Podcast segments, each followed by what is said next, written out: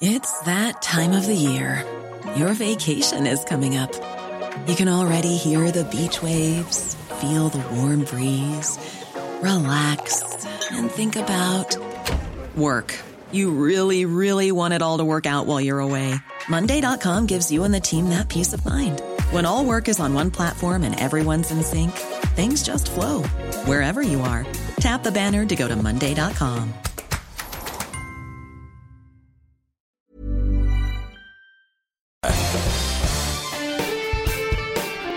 Esto es Me lo dijo Adela con Adela Micha por Heraldo Radio.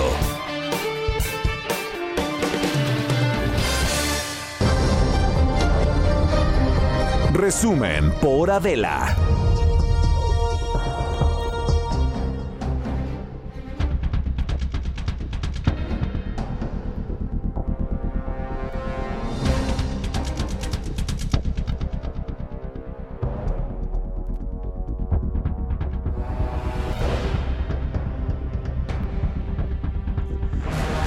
De la mañana en punto. Bienvenidos o bienvenidos sean todos y todas ustedes a este programa que es Me lo dijo Adela. Ya 23 de marzo, martes, iba a decir miércoles, pero no. Martes 23 de marzo. Yo soy Maca Carriedo, los saludo. Pues la verdad es que sí, con muchísimo, con muchísimo gusto. Y vámonos rapidísimo con la información para poder dar paso a otras, a otras cosas. El presidente López Obrador abrió la mañanera de hoy asegurando que está garantizado, absolutamente garantizado el abasto de vacunas y afirmó que no faltarán las dosis para la población. Sobre el banderazo de salida de la vacuna china de Cancino que se envasa en Querétaro, el presidente indicó que se tendrán 1.5 millones de dosis por semana de esta vacuna y así lo dijo. Se está avanzando bien, son buenos los resultados, son buenas noticias porque tenemos ya garantizado el abasto de vacunas suficientes. No nos van a faltar las vacunas, eso lo digo de manera categórica, sin dudas de ningún tipo. Vamos a aplicar cada vez más vacunas. Lo más difícil era conseguirlas. Pues ahí está. Y hoy es martes y los martes pues es el pulso de la salud. Y en el pulso de la salud, pues el subsecretario de salud, Hugo López Gatel, presentó pues un decálogo para tener vacaciones seguras, estoy haciendo unas comillas, y sanas, otra vez estoy haciendo comillas, esto durante la Semana Santa. Él recomienda no salir lejos de casa, pasar, porque si vas lejos de casa, pues no está cerca, ¿no? Este, pasar tiempo con la familia, acudir a lugares poco concurridos, salidas con grupos de no más de cinco personas, salir en horarios con menos gente y dormir en casa. Encuentros seguros durante reuniones y mantener la sana distancia. Recomienda también seguir por internet los eventos religiosos. Bueno, esto en alusión a, al Via Crucis en Iztapalapa, por ejemplo, que va a ser transmitido por internet y otros tantos que así serán también. También recomendó protegerse del calor y tomar agua. Seguir las medidas básicas como sana distancia, cubrebocas y lavado de manos y finalmente, finalmente sí lo dijo, después de todas estas recomendaciones, pues de preferencia quedarse en casa, porque si no te quedas en casa, es que saliste. Eh, así lo dijo. 10 recomendaciones. La idea básica es que sean muy simples para que estén al acceso de toda la población. Lineamientos técnicos de seguridad sanitaria, es decir, estar libres de riesgos o reducir al máximo posible con los elementos existentes los riesgos de contagio. Pues ahí, ahí está. Y esta mañana llegaron a nuestro país 487.500 dosis de la vacuna de Pfizer y el canciller Marcelo Ebrard pues anunció que este mes llegarán vacunas de Sinovac o Sinovac, como le quieran decir. Sputnik V también, además, indicó que la farmacéutica AstraZeneca comenzará a distribuir su vacuna a partir de abril.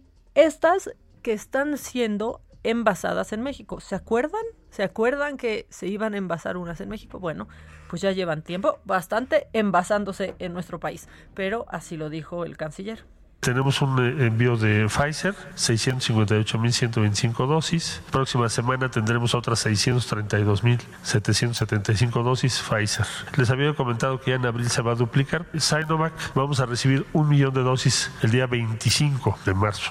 AstraZeneca vamos a recibir 2.7 millones desde Estados Unidos y el día 24 de marzo tenemos 6 millones a granel. Y de Sputnik vamos a recibir 500 mil dosis el 29 de marzo.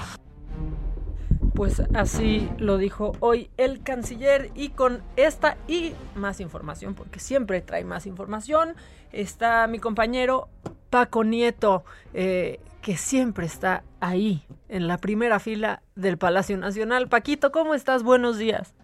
Maja, ¿qué tal? Muy buenos días. Pues sí, seguimos aquí en Palacio Nacional, donde a las 11 de la mañana empezará una reunión entre el presidente López Obrador y los gobernadores eh, de los de la República eh, firmarán el acuerdo para el blindaje electoral, este acuerdo para que ni la Federación ni el gobierno ni los gobiernos estatales pues metan mano a las elecciones eh, que ya están en puerta. El presidente pues se va a reunir con los gobernadores, incluso vendrán gobernadores opositores de este grupo aliancista de 10 gobernadores estarán también aquí.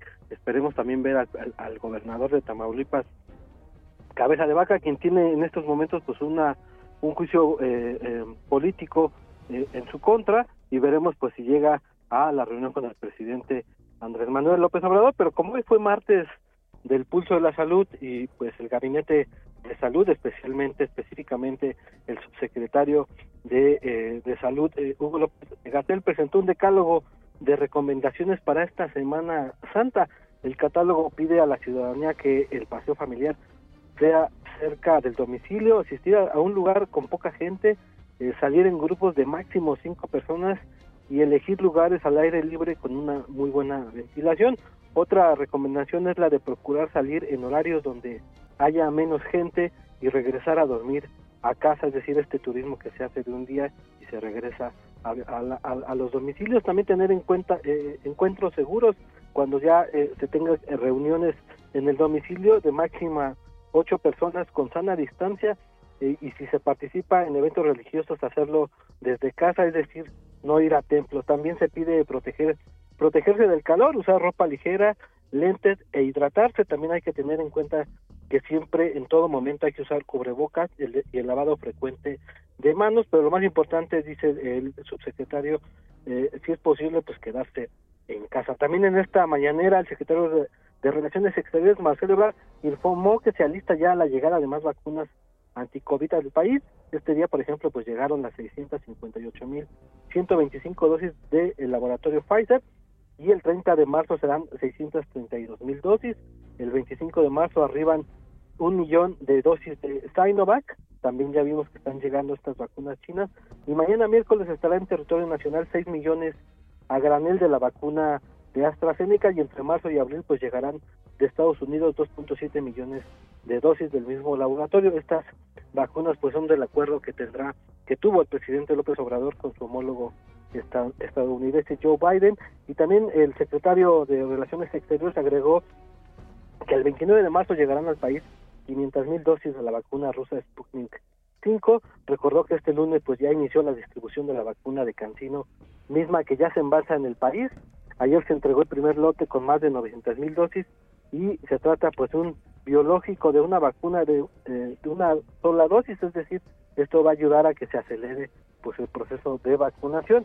Y bueno, también el presidente López Obrador ante la visita de la delegación que encabeza la coordinadora fronteriza de ese país, Roberta Jacobson, pues dijo que eh, vengan a regañar a México por el manejo migratorio, explicó que pues eso quisieran los eh, conservadores, reaccionarios y pues los voceros de la prensa sí que vinieran a regañar al presidente López Obrador, pero que eso pues eso no va a suceder, que dijo que va a ser todo lo contrario, que hay una relación de respeto y bueno, explicó que se va a tratar temas de, eh, de carácter migratorio, de seguridad, de la pandemia, de vacunas y sobre todo también del cambio eh, eh, climático. Esta reunión pues se, espera que la encabece el secretario de Relaciones Exteriores, mientras también se realiza aquí en Palacio Nacional pues la reunión que ya te comenté con los gobernadores que están ya por llegar a Palacio Nacional Maca. Pues es parte de lo más importante de lo que sucedió este día. Oye, Paquito, muchas gracias. Bueno, y con respecto a la AstraZeneca que se envasa en el país, no se da una fecha más allá de mencionar el mes de abril, pero no se dice qué día, ¿verdad? De plano no se dice. Es correcto, aún queda esa fecha por definir.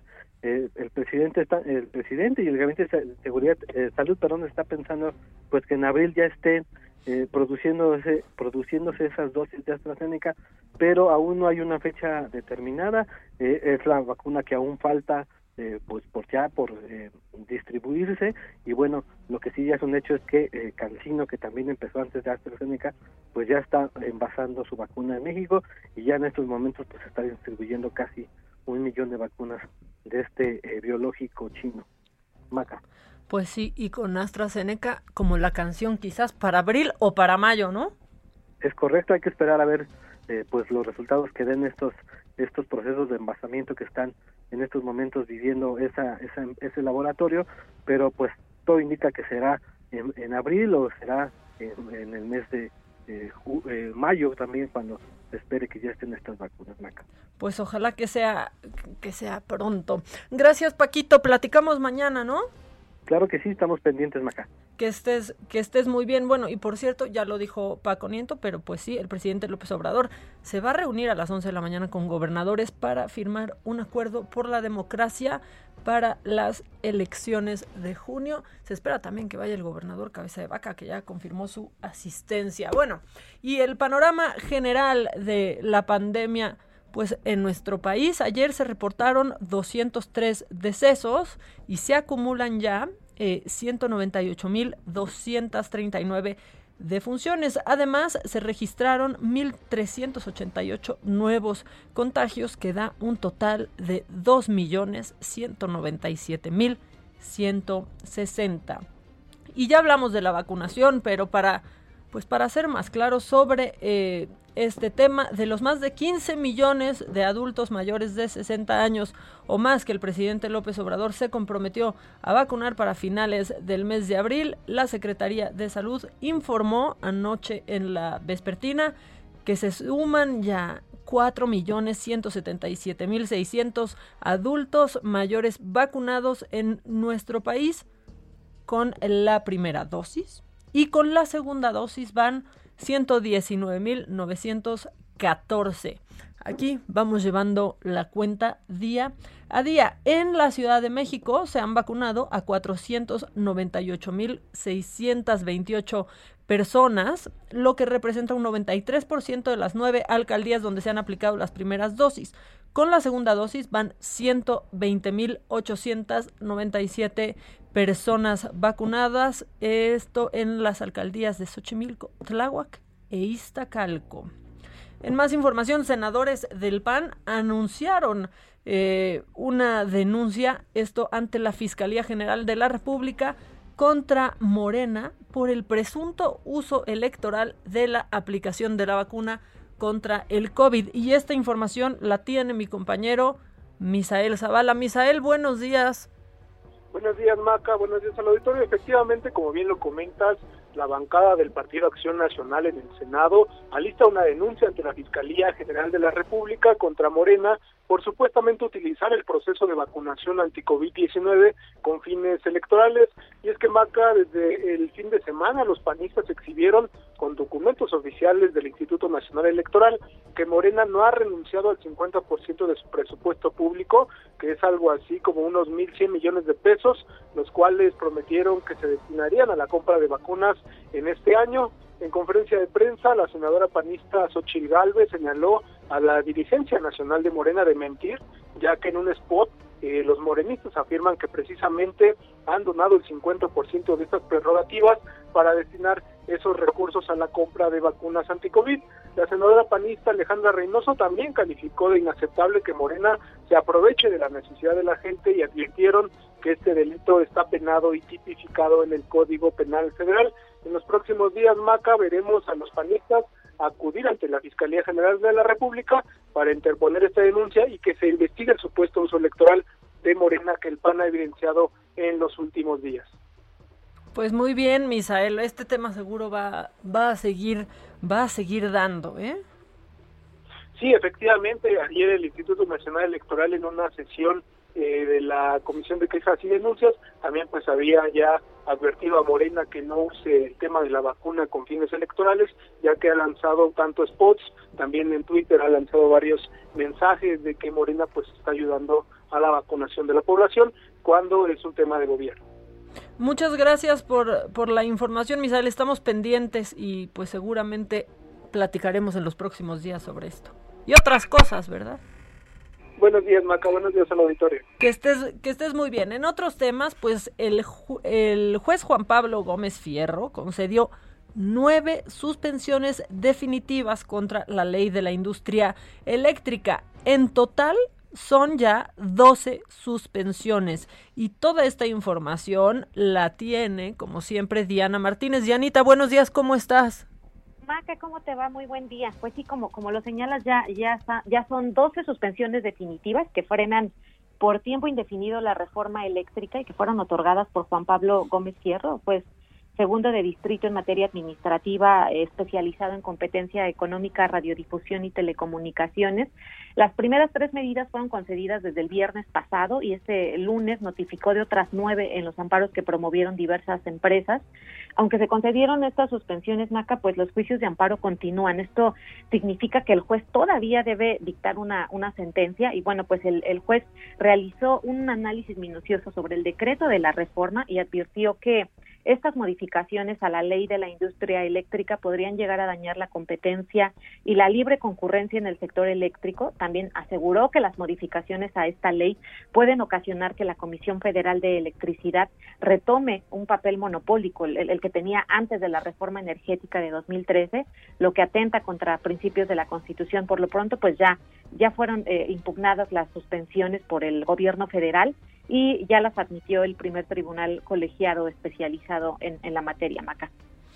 Uy, Diana, pues muchas gracias por la, por la información y seguro también en los próximos días estaremos platicando mucho más de este tema contigo.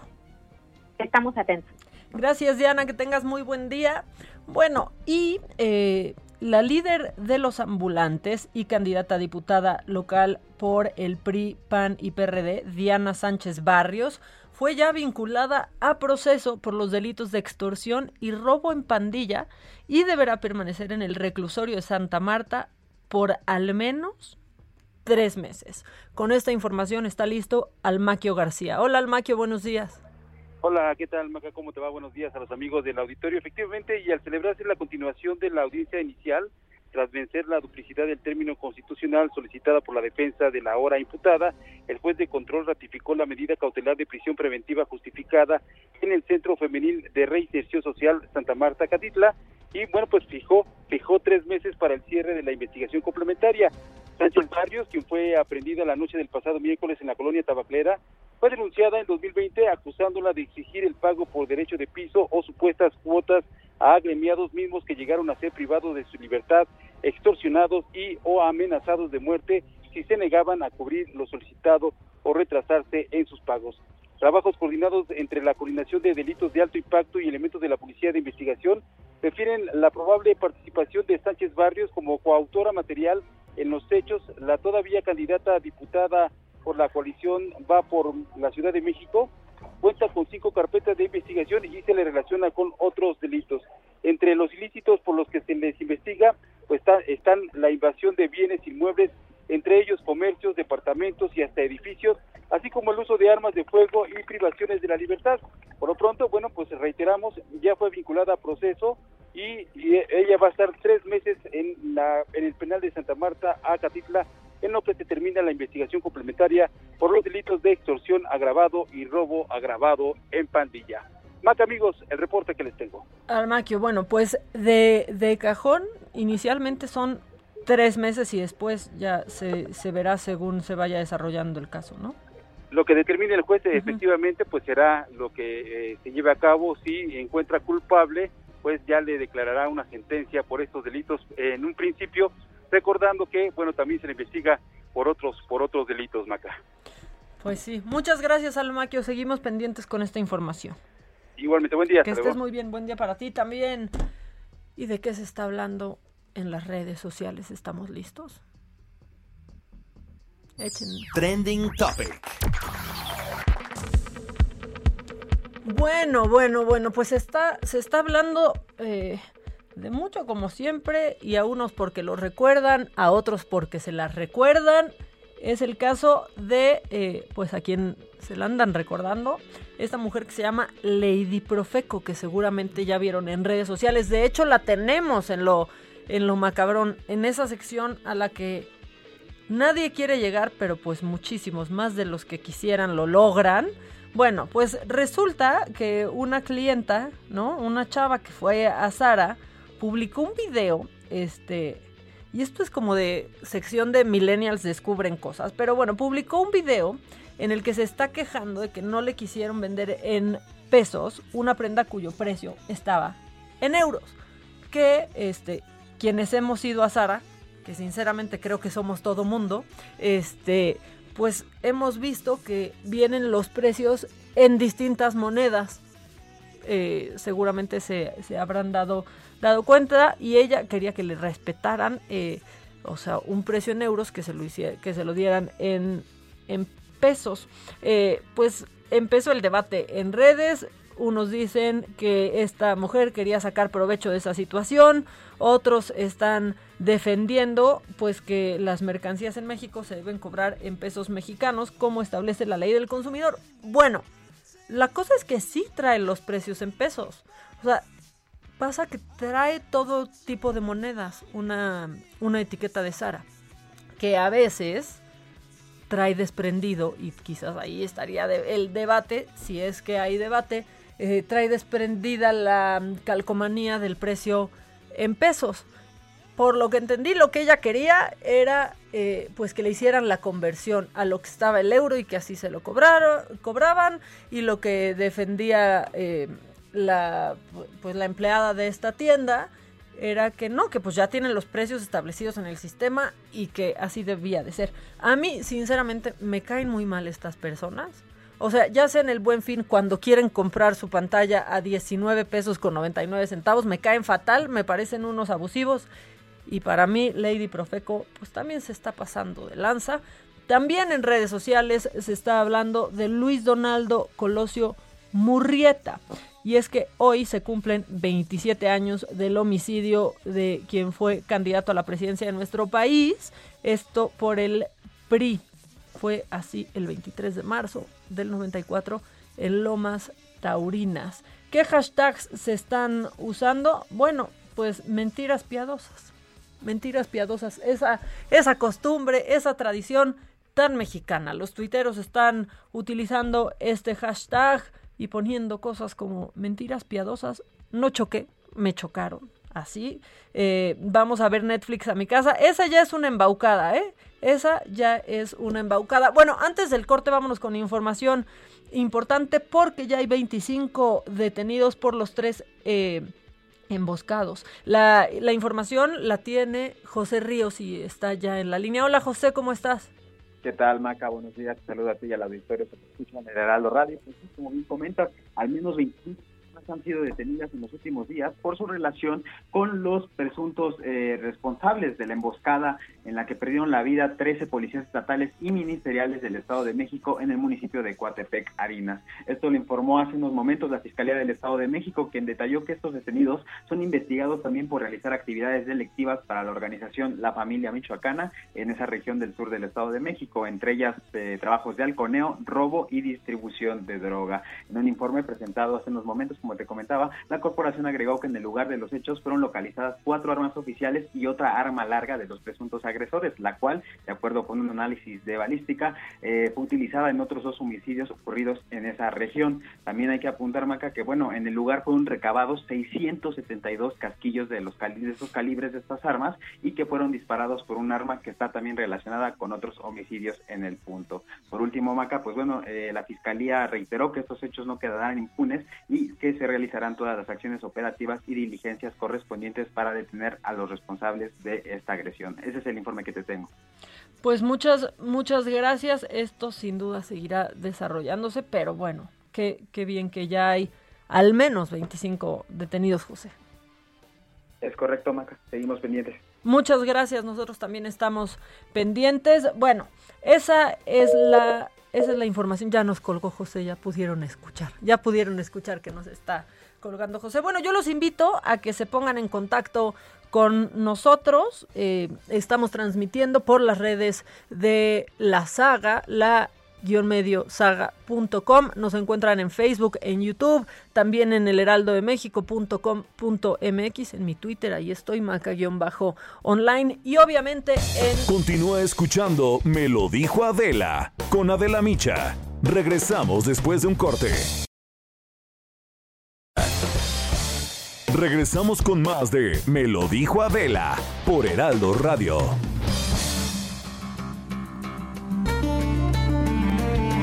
La entrevista.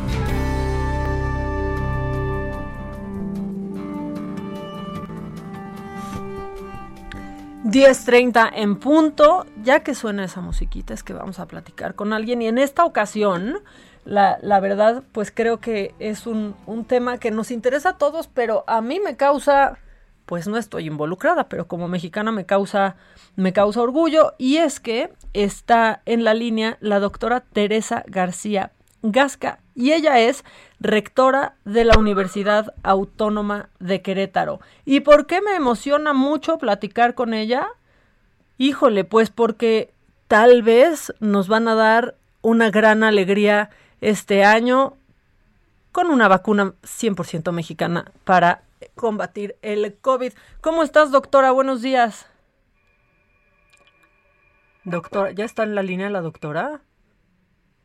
Pues, pues como que no está en la línea la doctora, pero no importa porque la presenté muy bonito. De eso vamos a estar platicando con ella.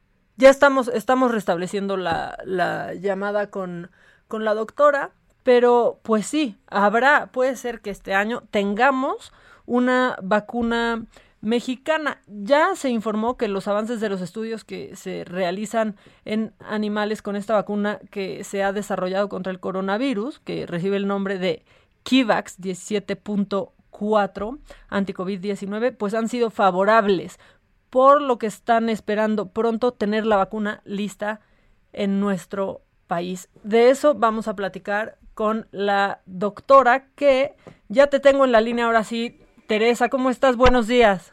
Maca, buenos días, muy buenos días. Muchas gracias, saludos a tu auditorio. Oye, gracias a ti. Mira, yo no sé si escuchaste, pero te estaba presentando muy bonito porque de verdad que qué buena noticia y qué esperanza nos causa la posibilidad de tener una vacuna mexicana, ¿no? Sí, fíjate que es, eh, es un paso muy importante y justamente lo que comentas, por tener la vacuna tal cual, pero también por, para reivindicar a la ciencia mexicana porque realmente estamos preparados para atender estos problemas sociales de gran envergadura, pero para ello también tenemos mucho talento. Pues la, la verdad es que sí, y yo fíjate que cuando empezaba esto decía, ¿qué tal? ¿Qué tal que resulta que la vacuna sale de México? Sí, mira, tenemos siete, siete proyectos en México por diferentes universidades, centros de investigación, un par de empresas también. Eh, todos los proyectos, al menos los cinco proyectos que yo conozco son de excelente calidad, pero todos batallando por la misma situación, que es la falta de recurso. Y esto se debe principalmente a que no tenemos la cultura en México para apoyar proyectos que vayan hacia adelante y que terminen siendo realidad, que no sean solamente proyectos interesantes que se publiquen en el mundo, pero que no terminan siendo proyectos o, productos Reales, para el bienestar social. Exacto.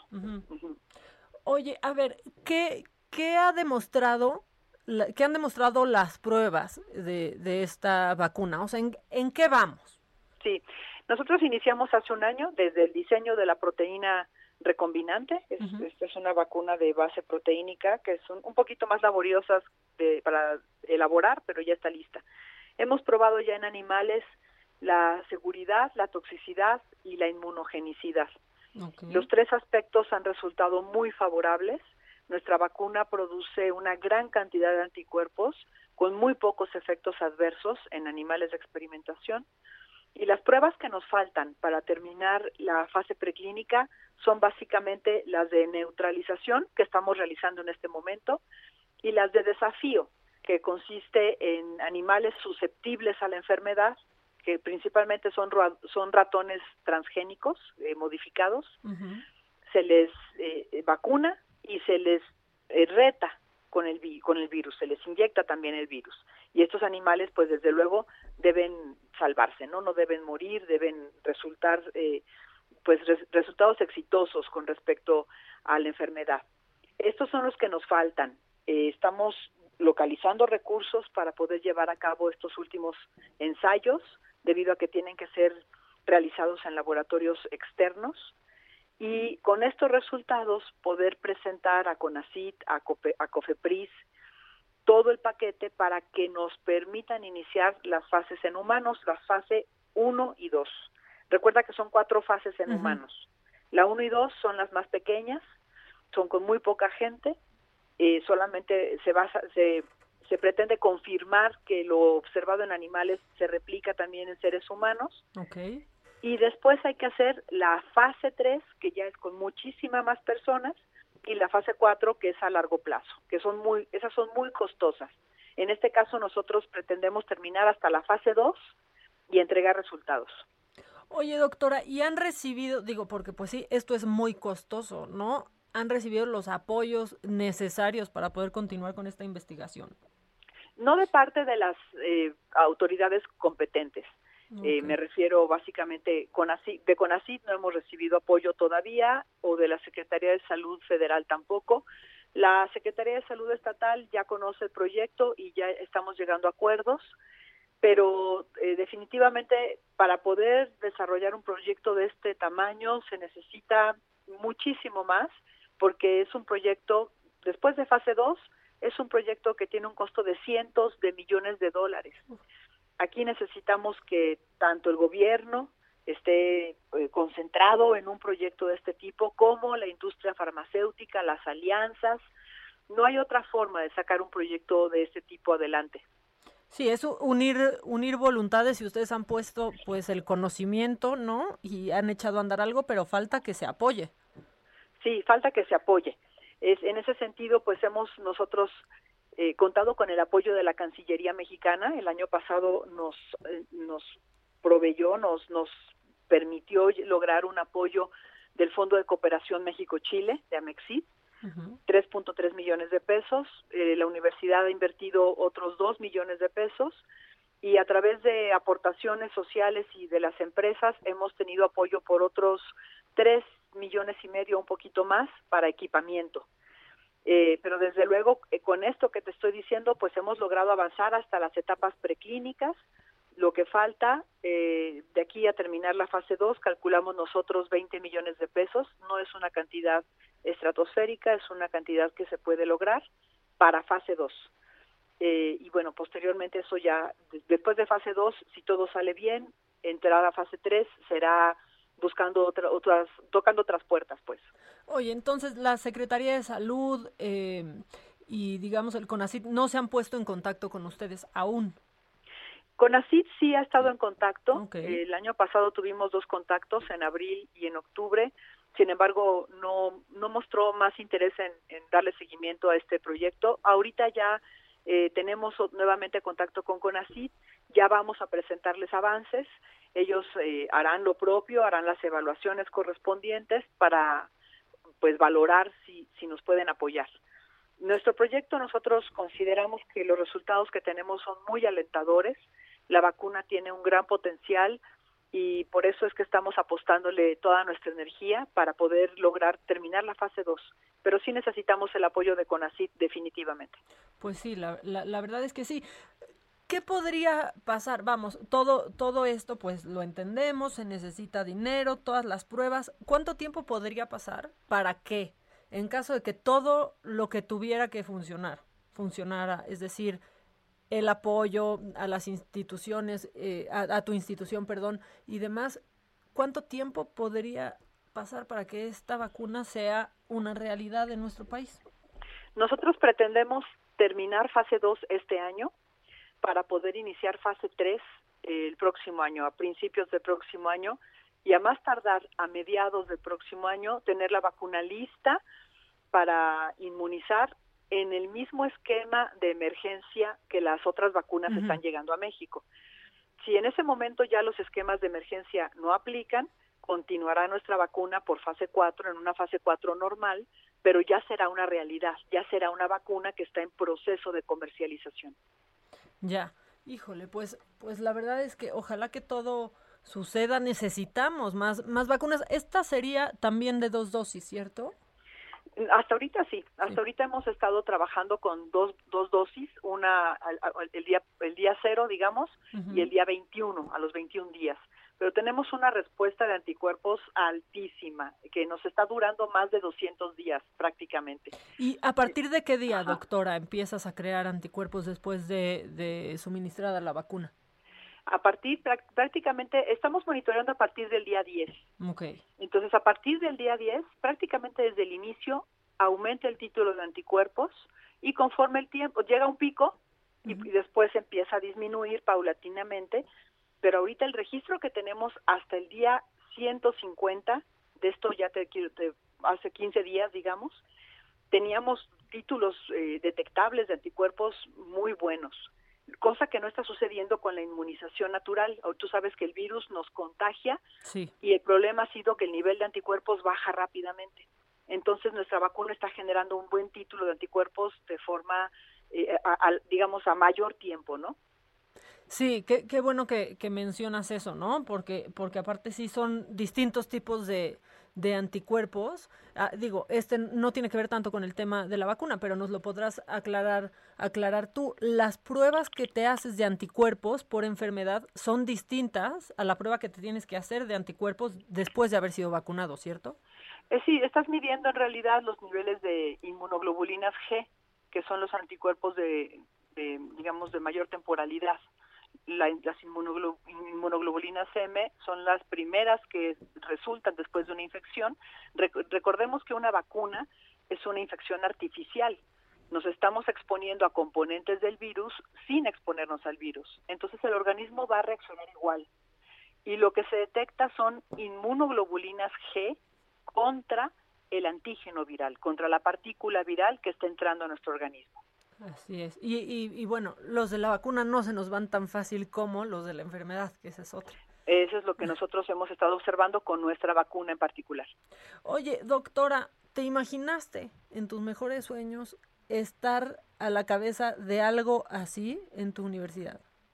Fíjate que ha sido, esta pandemia pues ha sido una oportunidad para en muchos sentidos, ¿no? Para las universidades desde luego en muchos sentidos a nivel educativo y en el ámbito de la investigación hemos logrado nosotros desarrollar como grupo de trabajo y hay que decir que eh, quien lidera este proyecto en la parte técnica es el doctor Juan Mosqueda.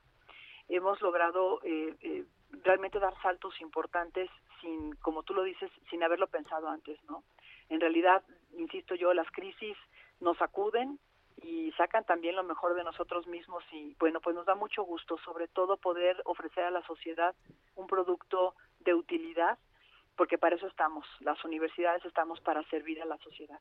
Pues imagínate, más gusto nos da a todos nosotros después de un año tan tan duro. Bueno, doctora, pues cómo ves si si le vamos dando seguimiento, ¿no? Creo que es momento de todos estar pendientes que las autoridades que tienen que que apoyar apoyen y de no soltar estos, estos temas, ¿no? Sí, efectivamente. Ahorita nosotros estamos organizando un vacunatón, digamos, son, van a ser eventos a lo largo de varios meses para recaudar fondos, recaudar estos 20 millones de pesos que necesitamos para terminar la fase 2.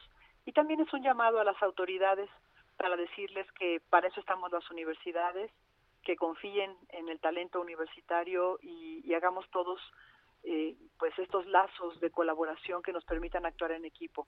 Entonces, pues esperemos que todo salga bien, que tengamos este año una vacuna útil para México que nos va a servir durante muchos años porque vienen muchos años de, uso de estas vacunas y desde luego pues recuperar lo que México tenía hace 80 años que era eh, México era un país líder en la producción de vacunas.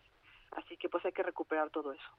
Pues sí, la verdad es que sí. Antes de dejarte ir, doctora, En caso de que ya se produzca en México esta vacuna, bueno, y aplicará para las que no se hacen en México, ¿cambiará cada año como la de la influenza?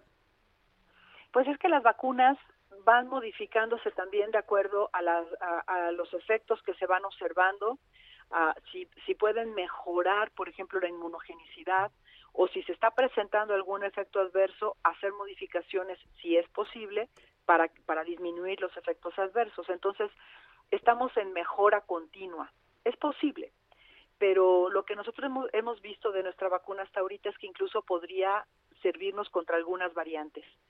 Entonces, esto lo tenemos que demostrar, desde luego, pero lo hemos visto al menos en el laboratorio a nivel bioinformático. Así que no te podría decir que no vaya a cambiar, pero lo que sí te puedo decir es que tenemos una buena candidata que vale la pena apostarle y terminar este proyecto por lo menos hasta fase 2 para poder entregar resultados y que se valore este trabajo, si sirve, que siga adelante.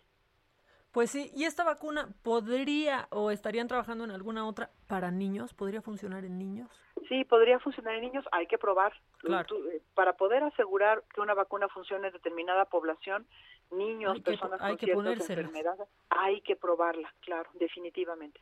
Sí, bueno, en Estados Unidos ya empiezan, ¿no? Eh, bueno, en mujeres embarazadas ya, que ya han nacido niños con, con anticuerpos, pero en niños también eh, me parece que fue Moderna que empezó hace unos días. Sí, sí, sí, se tienen que hacer todos esos estudios, son los estudios de fase 4 que hacen falta todavía. Y que todavía nos falta un buen ratito para eso. Sí, un ratito. Oye, doctora, pues muchísimas gracias por, por platicarnos todo esto. La verdad es que sí emociona que esto esté sucediendo en la Universidad Autónoma de Querétaro y emociona mucho y yo espero de todo corazón que el apoyo que deben de recibir llegue.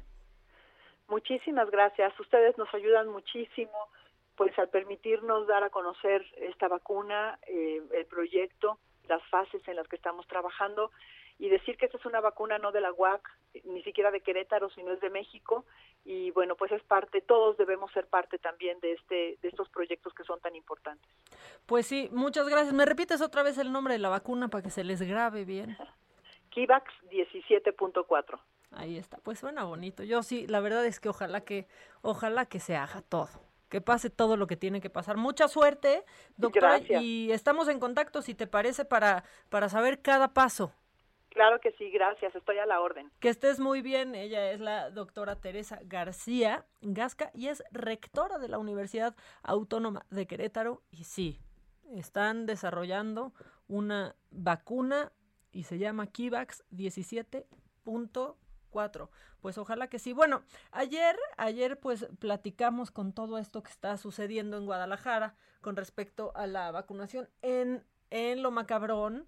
Este, pues sí traemos a, traemos esto que sucedió en Guadalajara ayer, porque pues estaban colando, estaban colando cinco funcionarios eh, en Jalisco, colaron a sus familiares en la, en la fila de, de, vacunación y el gobernador habló fuerte y claro sobre esto en un tuit, pero eso lo hablaremos en lo macabrón, porque en la línea está Adriana Luna para platicarnos qué es lo que está pasando en Guadalajara, este, híjole, que hay aglomeraciones, híjole, con hasta tres veces más personas de las vacunas que hay, ¿no? ¿Cómo estás, Adriana? Mi querida Maca, ¿cómo están? Muy buenos días a todos, sí. 80 mil dosis fueron insuficientes, ya se acabaron. Híjole. Y, luego que andan colando gente. Oye, claro, pero ya los identificaron y el gobernador dice que, que no, no va a haber ningún ninguna disculpa, sino que va a haber sanciones. Vamos a ver en qué sucede más adelante en cuanto a este tema de los de los VIP, ¿no, mi querida Maca?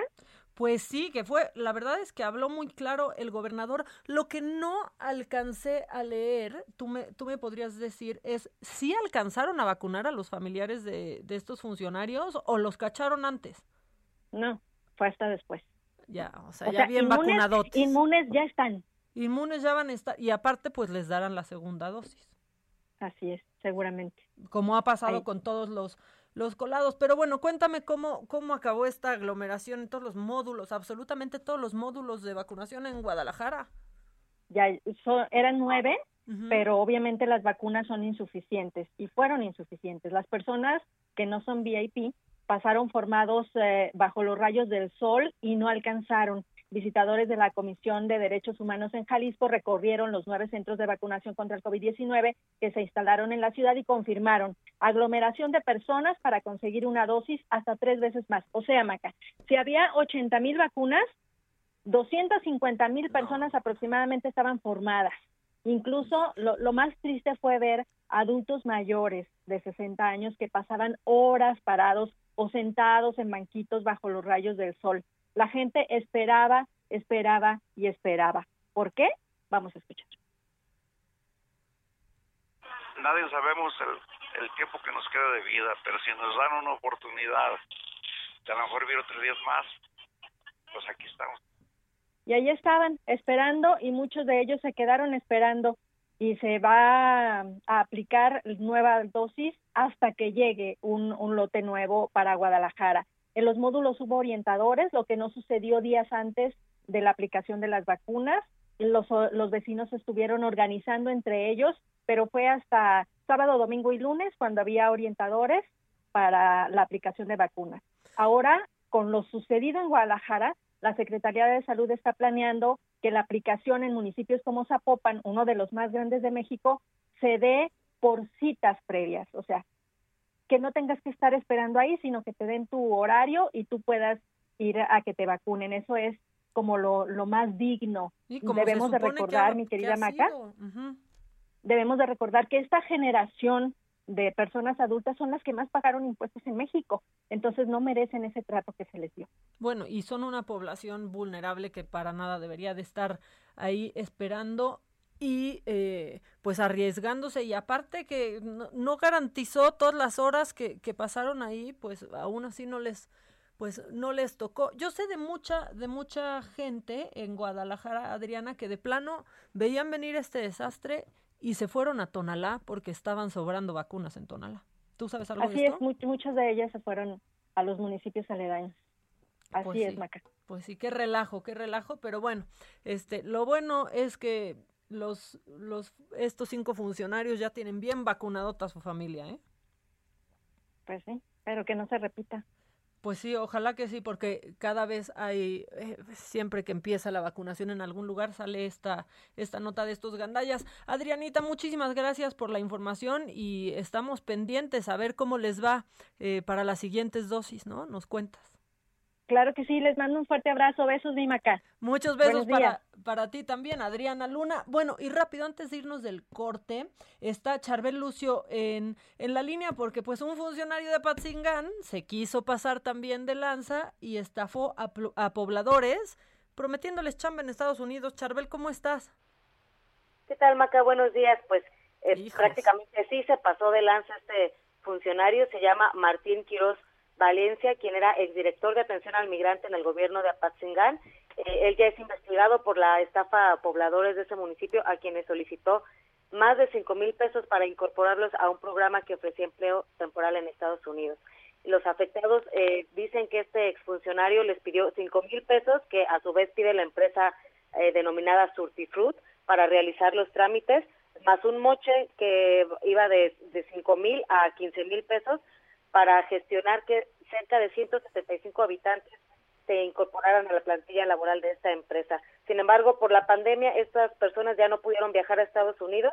Sin embargo, el exfuncionario ya no les regresó el dinero y eh, situación de la que el ayuntamiento ya se deslindó. Dijo que es un programa que no maneja el gobierno municipal, que nunca estuvo en su agenda de trabajo y que a pesar de que este funcionario fue informado de esto, él eh, tomó la decisión de seguir convenciendo a varias personas para que se pudieran ir a trabajar de manera temporal a Estados Unidos. Así lo eh, expuso el presidente de Apatzingán, José Luis Cruz Lucatero. El gobierno municipal eh, ya se puso en contacto con los defraudados, les brindó asesoría jurídica para que emprendan acciones eh, y también pues ellos van a presentar una denuncia de hechos por haber usado al ayuntamiento para hacer este tipo de acciones.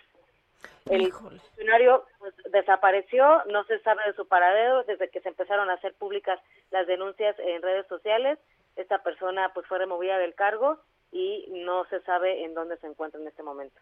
Híjole, Charbel, y de regresarles lo que dieron o alguna parte de su dinero no se ha hablado, supongo. No sé, ya están las denuncias presentadas, algunas, son más de 175 personas, algunos ya acudieron a la fiscalía a presentar sus denuncias, sin embargo, pues esta persona está desaparecida, no se sabe dónde quedó el dinero. Pues muchas gracias por, por contarnos este, pues esta historia de, de este gandaya desaparecido. Así es, seguimos pendientes. Muchas gracias, Charbel. Bueno, pues sí, aquí que caigan los gandallas, vamos a hablar de ellos todo el tiempo. Vamos a un corte, tenemos mucha más información. Tenemos también nuestro WhatsApp, eh, a ver si lo podemos poner para que se pongan en contacto con nosotros. Y regresamos a Me lo dijo Adela, escríbanme.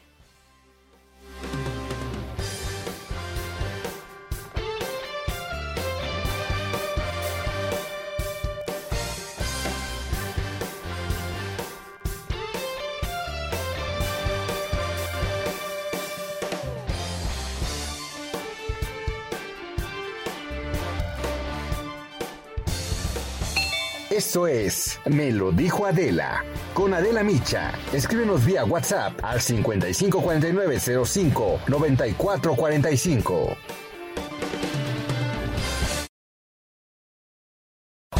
Esto es Me lo dijo Adela. Con Adela Micha. Ya estamos de regreso. Muy buenos días, qué gusto saludarlos aquí en el espacio de Me lo dijo Adela con Adela Micha y Maca. Y saben qué, amigos, que en el año que a todos nos rebasó el 2020, en Salud Digna, una organización sin fines de lucro en apoyo a la prevención y diagnóstico de enfermedades, el objetivo fue ir juntos por los héroes, esto a través de un programa que ofreció apoyo especial a los profesionales de la salud, uno de los grupos más vulnerables de esta pandemia por coronavirus. Se otorgaron pruebas diagnósticas de COVID-19 sin costo, conjuntando los esfuerzos de los mexicanos, quienes con su buen corazón donaron en clínicas de salud digna desde un peso.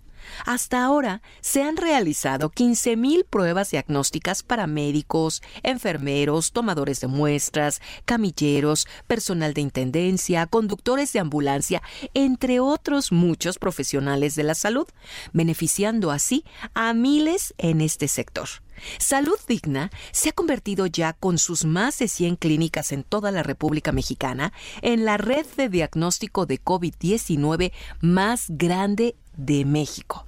La iniciativa de salud digna, a la que se sumaron empresas y organizaciones privadas como The Depot México, Hoteles City Express, la Asociación de Agricultores del Río Culiacán y la Fundación Bocar, se realiza con la intención de ayudar a dar certeza ante la amenaza de contagio para los trabajadores de la salud en la primera línea de batalla contra coronavirus en México. Este aporte, queridos amigos, ha generado orgullo, pues representa esfuerzos realizados en conjunto, justo en el momento en el que México más lo necesita. Salud digna. Unidos, hacemos más. Gracias, regresamos contigo, Adela Micha y Maca. Esto es Me lo dijo Adela. Con Adela Micha. Escríbenos vía WhatsApp al 554905 9445.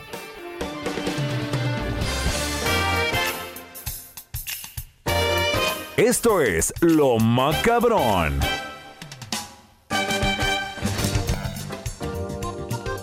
Ya estamos de regreso, estamos de regreso. Este, pues sí, ya anunciaron, anunciaron que está aquí eh, lo, lo macabrón. Y este, bueno, macabrón estuvo lo que nos contaron de, de Guadalajara, la, la verdad.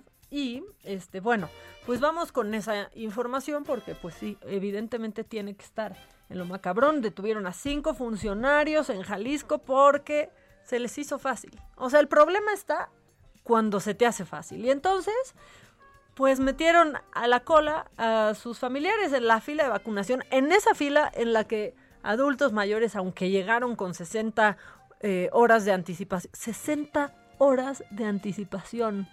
¿Saben lo que es eso? Y luego para un adulto mayor, para cualquiera, o sea, sinceramente para cualquiera. No estaban instalados ni baños, no estaba, o sea, no había absolutamente nada. Bueno, la cosa es que cinco funcionarios públicos del CODE eh, que estaban participando pues en las labores logísticas, que no hubo logística, pero bueno, en las labores logísticas de vacunación en la ciudad de Guadalajara, pues se aprovecharon, se les hizo fácil y pues metieron a la fila sin ficha a sus familiares. Pero, pero, eso no es todo. O sea, porque aparte las fichas era, eh, eran fichas que ya se habían usado, es decir, que correspondían a personas vacunadas. O sea, lo que iba a pasar es que quizás les iban a quitar su segunda dosis porque, porque esa ficha iba a estar duplicada. Eh, se sabe que tuvieron el privilegio hasta de entrar a las sedes de vacunación por otra puerta, o sea, por la puertita de atrás, para que no tuvieran ningún problema. Eh, ya, ya se supo, pues que sí alcanzaron a vacunarlos ahora que, platicamos eh, con nuestra corresponsal en, en, Guadalajara. Y bueno, pues ¿qué ha pasado con todos estos gandallas que, que se meten a la fila? Pues lo que ha pasado es que les toca la segunda la segunda dosis porque pues por ética ya, no de ellos evidentemente, por ética médica pues le tienen que, que poner eh, esas dosis. Fue, eh, pues la verdad es que fue muy, muy claro el gobernador diciendo que iba a, pues a separar de su cargo a estos, a estos cinco, pues seres, este, gandallas. Bueno, eh, y otra cosa macabrona, y si ustedes tienen si ustedes tienen perritos, qué bueno. Si tienen gatos, lo siento mucho, pero lo dice la ciencia, no lo estoy diciendo yo. Y esto es definitivo. Los perros, y si ustedes tienen otra versión, escríbanme, pero los perros son mejores mascotas que los gatos. Yo Sinceramente yo no tenía pruebas, pero tampoco dudas. Resulta, resulta que eh, un grupo de investigadores de la Universidad de Kioto se reunieron pues para poner a prueba las reacciones de los gatos. Eh, dicen que estaban dando seguimiento a un estudio hecho en 2015, pero en esa ocasión fue el comportamiento canino el objeto de análisis. Ahora pues nada más eh, analizaron a los gatos. ¿Cuál fue la prueba? Bueno, juntaron a 36 gatitos, ¿no? Para representar dos situaciones distintas. En la primera situación, pues el dueño tenía que mostrar dificultades para abrir un recipiente. Y ante el fracaso de este, tenía que pedirle ayuda a otra persona, que era un actor, ¿no? Este, pedirle ayuda para abrirlo, mientras que el gato lo estuviera viendo. En la segunda representación pasó exactamente lo mismo, pero cuando el dueño del gato le pedía ayuda a esta persona, no al, actor, pues él se tenía que negar. Bueno, una vez terminadas estas pruebas, ¿no? Que se hicieron cuatro por por gato, el actor y la persona, este, pues le ofrecieron comida al gato en turno, ¿no? Resulta, bueno, esto era para conocer la reacción de, del gato según se hubieran comportado con su dueño. O sea, el reto era que después de haber sido mala onda con su dueño, ¿no? De no ayudarle cuando necesitaba, esta persona que no le ayuda a su dueño le ofrecía comida al gato y pues la prueba era, ¿va a aceptar comida de alguien que no ayudó a su dueño? ¿O no la va a aceptar? Pues los gatos aceptaron la comida de la persona que no le había ayudado a su dueño, mientras que los perros, en el estudio previo que se hizo, no aceptaron la comida de quien no ayudó a su dueño. Así las cosas. No soy yo, es la ciencia. Es absolutamente la, ciencia, eh, dejaron claro que a pesar de que el resultado era favorecedor para los perros, es probable que los gatos no tengan el mismo enfoque de evaluación social. Bueno, eso sí es cierto, los gatos ni lo pelan a uno. Esa es la verdad y se pueden ir semanas y después regresan, este, y los perros, los perros no. Ya nos están poniendo aquí en WhatsApp. No, Maca, con los michis no. Los novios tampoco son mascotas dóciles y la gente igual los tiene. En fin, la hipocresía. No, espérate. Bueno, también luego los novios se van ahí con el con quien le hace la mala obra a uno. Este, mi hermana radica en Guadalajara y la vacunaron. Dijo que iban sin orden, ni por apellido, ni horario. Por eso fue el caos. Eh, también nos dice Buenos días, las escucho diario, me hacen el día. He mandado varios mensajes y no los leen ni los mencionan, pero no importa. Lo bueno es que sigan adelante con el programa Salud Adela y Maca. Perdón, soy Isidro Frausto Ruiz Esperanza, Dios mío, no, Esparza, desde Aguascalientes. Pues saludos, Isidro. Este. En Rosario, nos están diciendo aquí, en Rosario la vacunación realizada en el centro de convenciones fue una excelente organización y se aplicó sin bajarte del coche. Pues eso está muy bien. Maca, felicidades por el programa. Oigan, pues muchas, muchas gracias. Tenemos audios, vamos a escuchar un audio. Ahorita seguimos con lo macabrón, pero pues si la gente nos, nos manda audio, hay que escucharlo. Maca, pregúntale a la doctora uh, pues si los particulares podríamos hacer una, una colecta y pues que ellos abran una cuenta en donde podamos depositar quienes queramos apoyar estas iniciativas, especialmente la de la Universidad de Querétaro.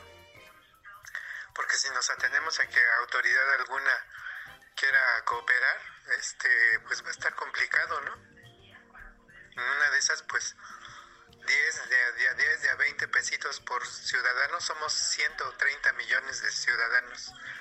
Que aportemos 50 millones, ya hay una lana ahí, ¿no? Saludos. Ay, pues sí, pero ya que vamos a tener que andar boteando por algo que tendrían que estar que estar apoyando, esa, esa es la verdad. Hola Maca, para ayudar a que se haga realidad esta vacuna mexicana se me ocurre que la población, miren, más mensajes así, podríamos ayudar cooperando, así como se rescató en un tiempo petróleos mexicanos. Incluso así comenzó la telefonía, nos vendieron acciones. ¿Se acuerdan cuando decían, tengo acciones de Telmex? Eh, aunque demos de 100 pesitos o una rifa como el presidente con su avión, los mexicanos podemos. Pues la verdad es que qué bonita, este, pues qué bonito sentimiento y qué bonita iniciativa, pero pues ya deberían de estar apoyando a la gente que está queriendo cambiar la, historia y que México tenga su vacuna contra el coronavirus. Oigan, bueno, este en noticias que parecen que parecen broma, pero que son reales, se hizo viral el tweet de una mujer que reclamó porque solo pongan atención, porque solo le llegaron 12 cubrebocas cuando ella pidió una docena. Ya, por favor, o sea, ya siéntese, señora, o sea, yo no sé si ustedes hayan visto, hace, hace una semana se hizo viral una mujer que fue a comprar una docena de donas y se enojó porque solo le pusieron 12, ¿no? Así fue, bueno, pues ahora pasó lo mismo, o sea, esta mujer de las donas decía que su docena tenía que tener 50, 50 piezas. Bueno, pues ahora pasó Pasó lo mismo con esta mujer que encargó su docena de cubrebocas personalizados para un baby shower, que no debería ni de estar teniendo baby shower la, la señora. Eh, lo pidió a una tienda, sucedió en Estados Unidos, lo pidió a una tienda que se llama Seiras Bolt y le llegaron pues 12 cubrebocas. Lo que pidió, una docena. Este, bueno, ella puso un tweet muy enojada en donde dice, necesitaba 20. Nunca escuché que fueran 12. Juré que eran 20. Escribió en su reclamo. Eh, en el reclamo, pues también dijo que eso le pasaba a ella por intentar apoyar un negocio de gente negra. O sea, la remató, no solo ignorante, también racista, ¿no? Este, así dijo que eso le pasaba por apoyar negocios de, de gente negra. ¿Qué pasó? Bueno, pues tras esos ataques recibidos, la empresa simplemente, simplemente se, se limitó a aclararle el significado de la docena. O sea, quedaron, diría Gus, este, le explicó pues la cantidad que contiene una docena, que no le podían hacer un reembolso, pero que si querían, le dejaban un cupón por 5 dólares. Ya no dijo nada la señora, quedó igual de mensa que la Lady Profeco, que ahorita vamos este, a poner, ahorita vamos a mencionar y a poner el video de Lady Profeco. Pero antes, trapos trendo, échenle. Trapos Trendo. Gus Prado, ¿cómo estás? ¿Cómo estás, mi Gus? Bien, muy bien, ¿me oyes bien? Yo te oigo perfecto, como si te tuviera aquí junto, aunque ya te extraño en persona, ¿eh? No, pues ya levántenme el castigo. No, pues ya vente, ya vente. Mira, tú espérate, espérate, que Está ya te vamos a tener por bien. acá cada martes. ¿De qué Yo vamos a platicar hoy, Gus? ¿Cómo te sientes? ¿Te sientes feliz o te sientes triste? Híjole, este, pues me siento, es, está cañón, porque no te puedo decir ni feliz ni triste, te digo, pues bien. Es que, Es que- yo tengo la teoría de, de que aunque estemos bien, algunos, Ajá. pues no estamos bien, bien, ¿sabes? Pues ese es exactamente el asunto. Porque ahora salió en la saga la nota de que México cayó 23 lugares en el ranking de felicidad. Ya cállate, Y esto está cañón porque México había estado siempre entre los primeros 10 lugares de la felicidad, únete a los optimistas, este siempre sonríe y la fuerza estará contigo, etcétera. Y esto pues era porque básicamente creo que porque somos un país con demasiado sol y un poco irresponsable.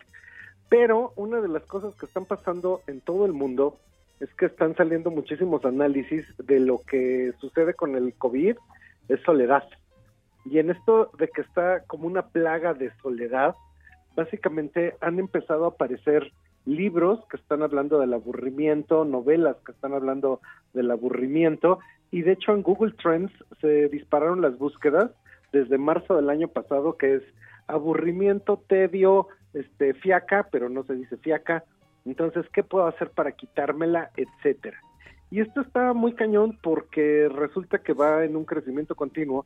Hay que pensar que cada año 2.1 millones de personas cumplen 18 años y ahorita ya van casi 6 millones, o sea, los que cumplieron 18 en 19, los que cumplieron 18 en 20, los que van a cumplir 18 en 21, que nunca han ido a un antro, a un festival, que nunca han salido a una pasarela y ya están en edad de votar.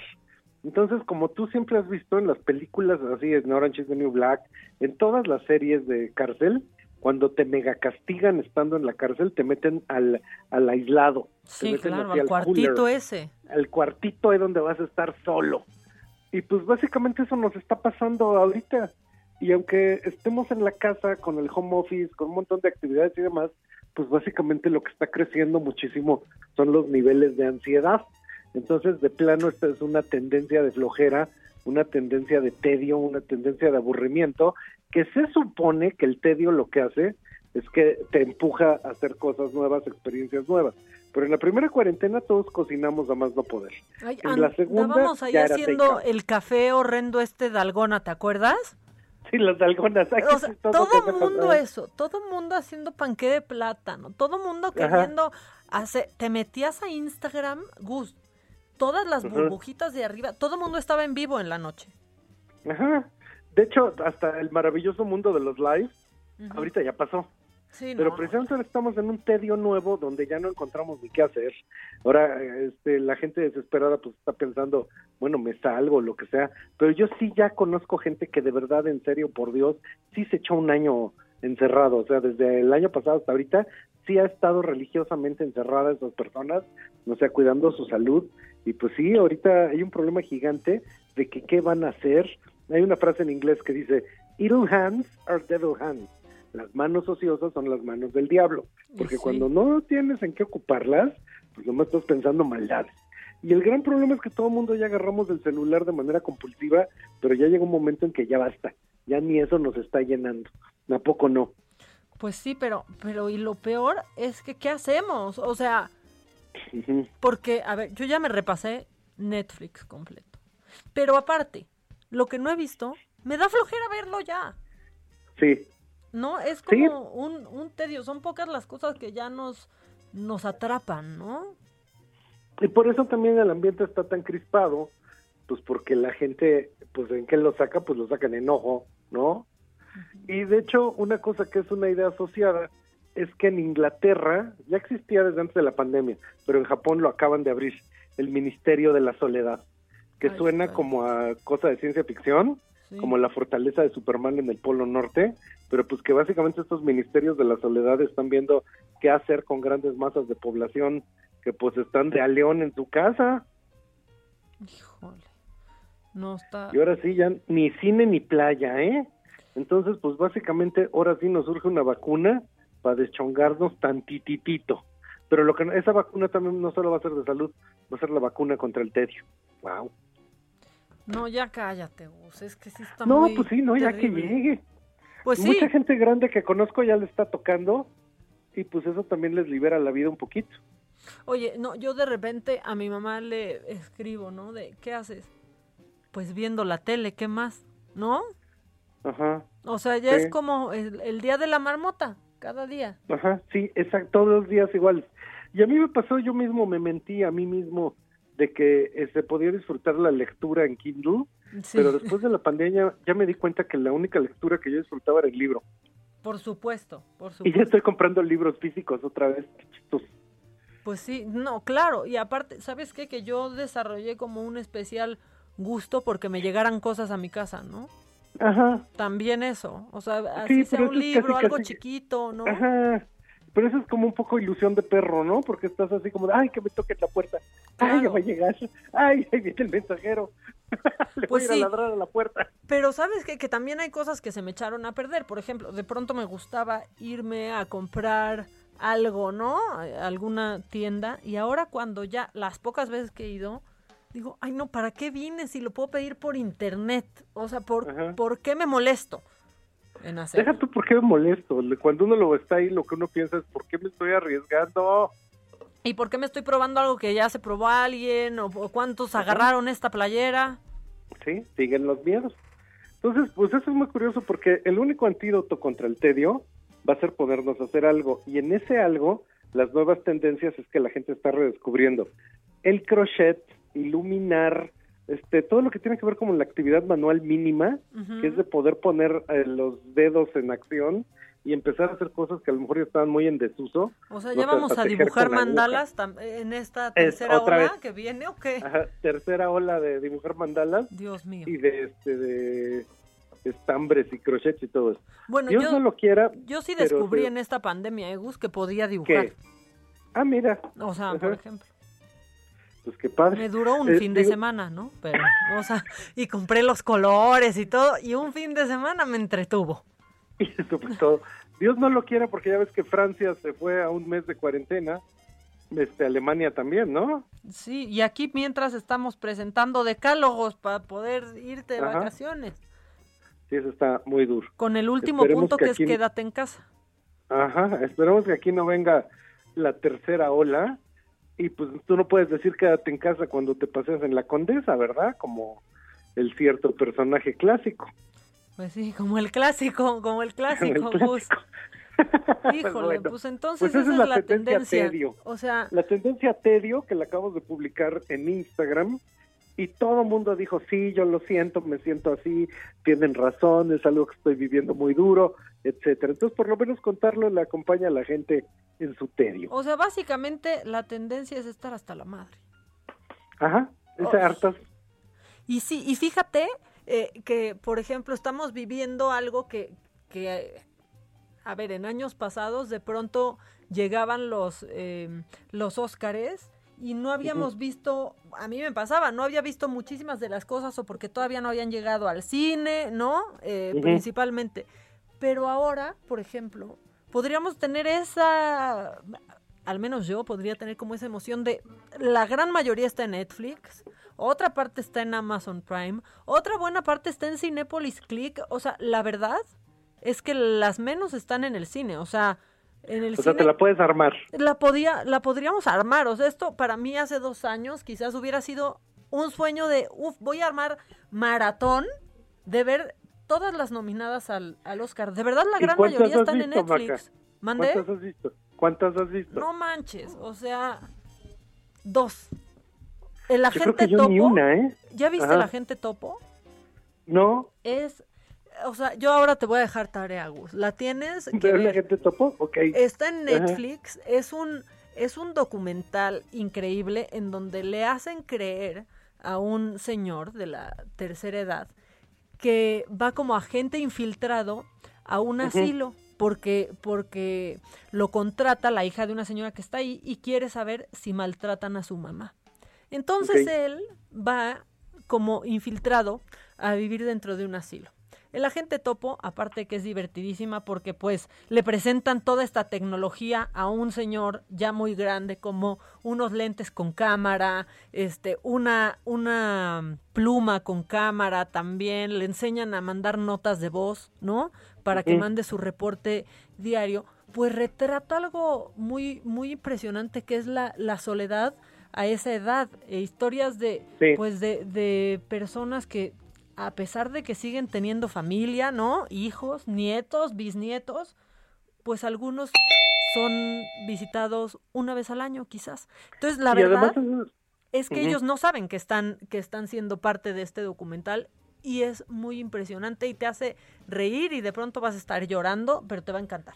Bueno, voy a ver mi tarea y te voy a decir, pero esa creo que es la máxima expresión de la soledad y el tedio, ¿no? La soledad y el tedio de la tercera edad.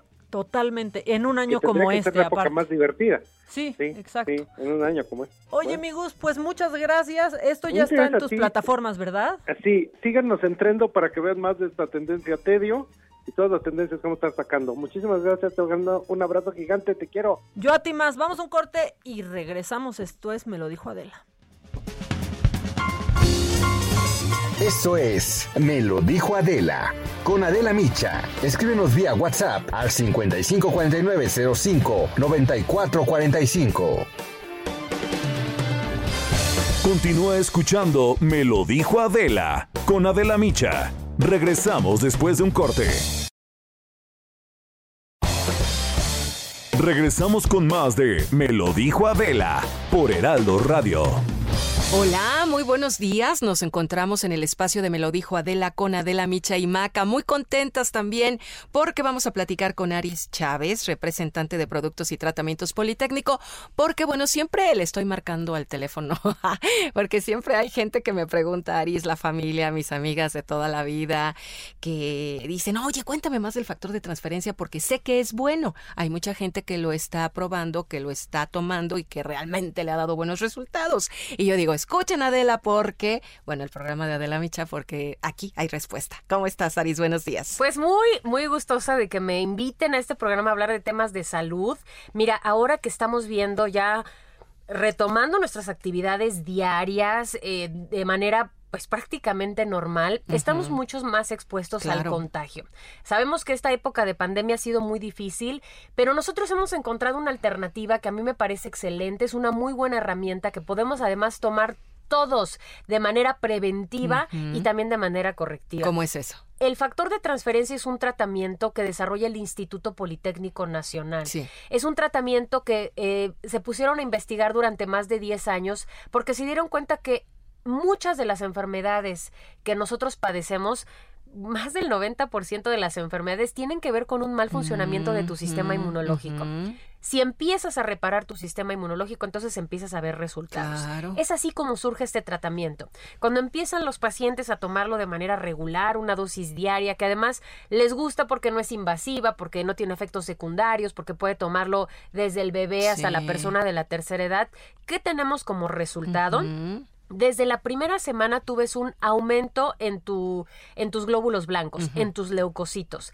Esto tiene como resultado una elevación que nosotros tenemos registros, que es que algo maravilloso, hasta en un 470%. Yo siempre digo, a ver, si dices que estás al 100, estás increíble, ¿no? Bien. Pero si dices 470%, mm. esto traducido es una barrera protectora que hace mucho más difícil un contagio. Ahora, de manera preventiva siempre es mejor. No hay que esperarnos a ver si me contagio, a ver si no me contagio. No, no hay que esperarse, hay que protegerse. Y elevar el sistema inmune nos garantiza eso. Ahora, combate más de 150 enfermedades. Tenemos pacientes que van desde cáncer, diabetes, lupus, esclerosis múltiple, artritis, VIH, herpes zóster. Tenemos eh, las enfermedades respiratorias con una mejoría increíble en la primera semana que va desde las alergias, asma, bronquitis, influenza, pulmonía. Y bueno, en esta época de pandemia debemos de tomarlas, debemos de prevenir y sobre todo elevar así el sistema inmune,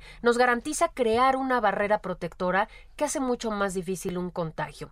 Así que, Moni, pues esta es una excelente noticia para quien está buscando proteger y proteger a su familia. Hay que tomar acción, Aris, amigos, de verdad es importante hacerlo. Si no lo hicimos antes, no pasa nada, hay que hacerlo en este momento. Siempre el momento es hoy, hoy. ¿Y hoy qué nos tienes para llamar? Una buena promoción te tengo una muy buena noticia. Vayan anotando el 55 56 49 44 44, porque hoy se pueden llevar por 1,800 pesos un paquete de 12 tomas de factor de transferencia. Si se apuran a llamar, se van a ganar otras 12 adicionales de regalo. Y además este paquete trae gratis dos caretas de máxima protección que son de las transparentes, dos geles antibacteriales con 80% de alcohol, dos cubrebocas N95 y si son de las primeras personas en comunicarse, un reloj inteligente que es un smartwatch que va totalmente de regalo, así que aproveche este paquete 24 dosis de factor. Ahí le va el número 55 56 49 44 44 55 56 49 44 44. Todo esto no nos podemos perder. Muchas gracias, Aris. Gracias, Aris. Regresamos con ustedes, Adela Micha y Maca en Me lo dijo Adela. Permiso Cofepris 1733 0051 9P o 451. Legal.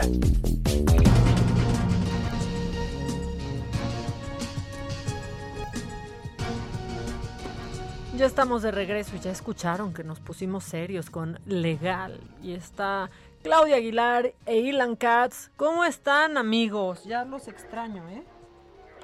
Hola, acá, ¿cómo estás? Muy bien. ¿Cómo está el entusiasta?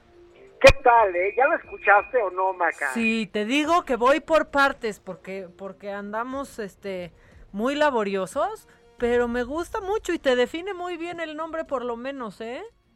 Para los que no saben de qué estamos hablando, Cuéntanos. voy a tener, voy a lanzar un podcast que se llama Entusiasta, que espero que Claudia Aguilar se digne a colaborar conmigo y me haga caso. Es que es muy cotizada, mi amiga. No, al contrario, lo que pasa es que me puso un ultimátum, espero que me, me conceda el honor de que sea entusiasta porque somos un Dream Team, ¿a poco no, Maca? La verdad es que sí lo son, y mira, la verdad es que algo que tiene Ilan es que no suelta los temas, ¿eh? Porque me lo mandó. Y después me ha puesto, ¿ya? ¿Ya? ¿Ya? Y le dije, ya, te juro que sí voy a la mitad. Pues es que, pues pélame, mija, te estoy preguntando, tú que eres, a ver, si tú me haces una consulta profesional, no, tienes toda la razón. Rápido, tienes toda la razón, pero yo le estoy poniendo mucha atención, entonces lo, lo escucho en mis trayectos y me está gustando mucho y muchas felicidades. ¿A ti qué te pareció, Claudia? ¿Tú, que me escuchaste, Claudia?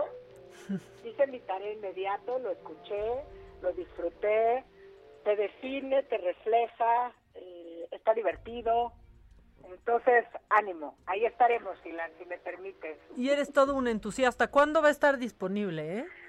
De este lunes en 8 sale en plataformas entusiasta con Ilan Catmayo y si Dios lo quiere y Claudia lo permite y Claudia Aguilar y el primer invitado es Alberto Calach, el arquitecto, tenemos varios artistas, músicos, ya sabes, temas no jurídicos. Muy bien, pues qué padre. Está padrísimo. A mí sí me gustó. acepto, Ilan, así que ya no me puedo echar para atrás. Sí, yo me quedé a media entrevista, ya, para que veas que sí lo he escuchado, ¿eh? Wonderful. Estoy muy emocionado de que la gente me escuche hablar de cosas que no son de área expertise. Exactamente, que es para lo que te consultamos, pero ahora te consultaremos para otras cosas. Bueno, ¿de qué quieren hablar hoy para que se dejen ir?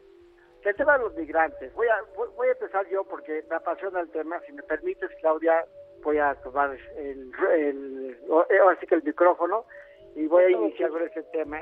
Este, dieron la noticia hace dos días que habían encontrado 300 migrantes asesinados en un camión, migrantes centroamericanos en México, y que un gran número, creo que 114, eran niños abandonados, lo cual obviamente habla de una crisis humanitaria. Ahora, después hoy en la mañanera el presidente, yo creo que de una forma coherente, o sea, hoy estoy de acuerdo con, con lo que salió el presidente, dijo que no nos iban a venir a regañar, que este no era un tema que, que, hay un mutuo respeto.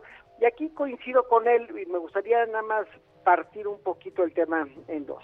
Primero, la obligación internacional, en mi opinión muy personal, de Estados Unidos para recibir migrantes centroamericanos que están huyendo de la violencia es obvia, clara y necesaria. El mundo desarrollado tiene una obligación de dar asilo humanitario a gente que está peligrando su vida, siempre y cuando el peligro sea real y no sea una migración voluntaria que no tenga por medio su seguridad este, y su integridad física. Ahora, Estados Unidos, sobre todo en la administración pasada, tiene muy poco que reclamarle a México. La política ante migrantes de Steven Miller y el gobierno de Trump, en mi opinión, eh, este, está tipificada por delitos de lesa humanidad, que es básicamente tortura y desaparición forzada. Porque lo que hacía Steven Miller como una política de Estado es que separaba familias una vez desde en la frontera y hay un sinnúmero de familias todavía en Estados Unidos o en México y en Estados Unidos que todavía no se han podido reencontrar por esta conducta ilegal planeada de Estado de tratar de desinhibir la migración a los Estados Unidos.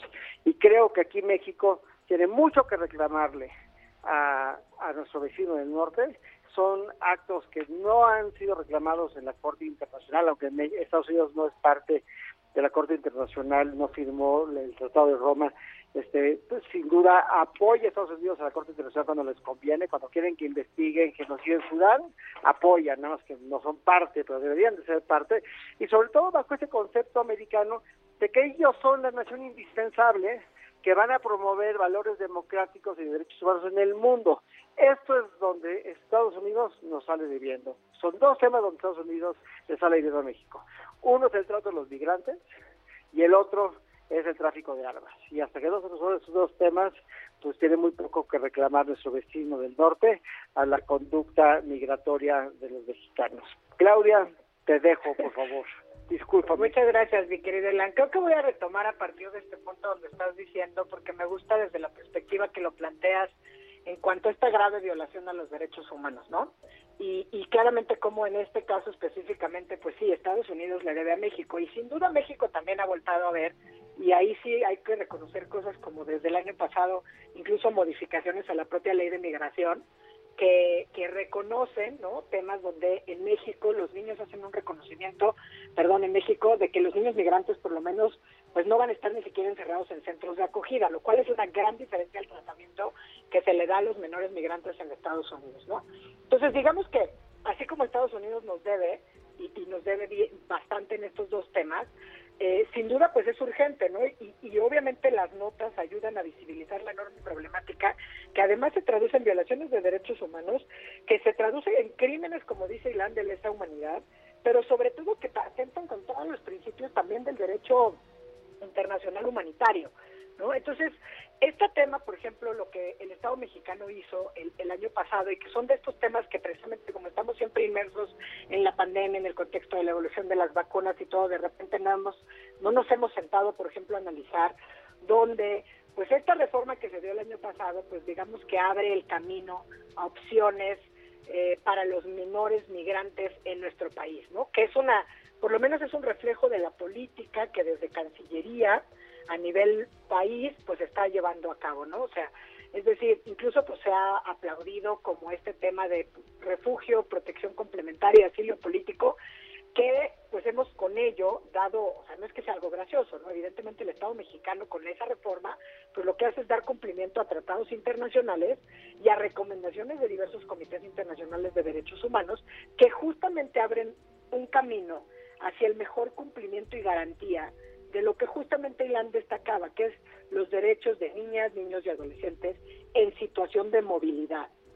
Y este tema de situación de movilidad, evidentemente, bueno, a nivel interno nos referimos a movilidad en el país, pero el tema de la migración es un tema global, es un tema que nos convoca desde el multilateralismo a atender de manera integral. Y creo que ahí es donde está la gran deuda a la que alude Ilan y los grandes retos que tenemos no solamente como Estado mexicano, sino a cómo ir haciendo una atención de determinar a partir del interés superior de la niñez eh, cómo garantizar los derechos humanos de niños, niñas, adolescentes que están en situación de migración, con independencia del carácter migratorio con los que se encuentren. Y por eso hablar de movilidad es algo relevante. No sé cómo lo veas, Silan. Estoy totalmente de acuerdo. Yo nada más para aderezar tu comentario diría lo siguiente. Mientras más se fortalecen las fronteras, más complican el tema de la migración. Cuando el costo de cruzar la frontera es cero, el costo es cero, la gente va y regresa. que es el caso de la migración que no que no es un, que que no está diseñada para darle asilo humanitario a la gente. Pero el asilo humanitario, en este caso, es una obligación del primer mundo es una obligación. Si, si estuviéramos hablando, también es un tema racial, porque la gente que está llegando, pues llega, llegan, llegan latinos, llegan negros y pues quieren regresar y es gente que tiene otra connotación para la demográfica del país a los que van. Pero si estuviéramos hablando de refugiados de, este, del holocausto, la Segunda Guerra Mundial, que si los regresan van a morir en los campos de exterminación, en los campos de concentración, pues la opinión pública sería, pues déjenlos pasar, los van a matar es exactamente lo mismo. Existe una obligación internacional de salvar vidas, punto. Sí, y, que no es de esta administración, o sea, lo venimos arrastrando mínimo desde hace tres administraciones, así. Así como lo dices, Maca, lo venimos arrastrando mínimo así, de cuando menos tres, tres, eh, tres administraciones, y creo que es súper relevante. Y hablar de esto como se entiende, ¿no? Es decir, primero no a la detención, ¿no? O sea, al final del día estamos hablando de niños, niñas y adolescentes en situación de movilidad, obligados, huyendo, o sea, es decir, ahí tenemos que entrar a pensar en todo el avance que en materia que históricamente se ha dado en materia de derechos humanos y tenemos necesariamente que hablar de solicitantes de asilo, refugiados, pero que no se trata de criminales. ¿No? Y el tema este de la criminalización de los menores en situación de movilidad efectivamente está latente desde las últimas administraciones y claramente lacera a la humanidad.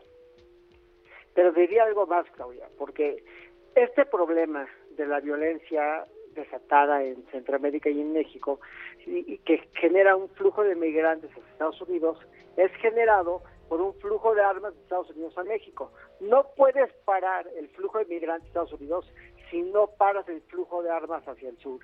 Es una ecuación que es obvia y clara. Lo que pasa es que no es popular hablar de las restricciones de las armas automáticas y semiautomáticas y si es popular hablar de la restricción a la migración. Curiosamente, la gente que está más en oposición a la migración es la gente que está más a favor del tráfico de armas, o más bien de la venta libre de armas, de que una persona puede entrar a Walmart y comprar un cuerno de chivo. Pues sí, si vas a tener cuernos de chivos en Walmart, vas a tener migrantes en Walmart, lo mismo. Pues sí. Tal cual. Y el tema de las armas y la relación, como dices, pues primero no solamente no es popular, sino que no es un debate que digamos que quieran tener en la misma línea, ¿no? O sea, por un lado puedes hablar de menores, de refugiados, de solicitudes de asilo y en términos como más eh, abiertos, metes por eso hablas del tema de migración, pero por eso es relevante el foco que se está poniendo, que no es que estemos hablando de migración en sentido amplio, estamos hablando de protección de derechos humanos en favor de la niñez y de la adolescencia migrante que ese es justo el problema eh, que estamos nosotros viendo referido, ¿no? Obviamente, ¿cuáles son los principales logros que se pudiera llegar a tener o hacia dónde debemos caminar?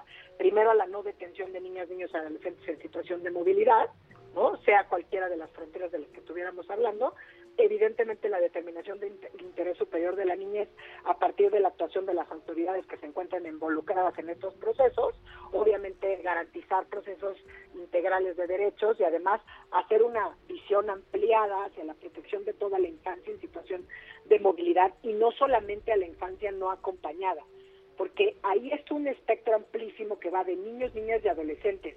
Y en adolescentes a veces el tratamiento los deja en una situación eh, mucho más vulnerable, precisamente porque digamos que ya hasta fisiológicamente se asemejan a un adulto.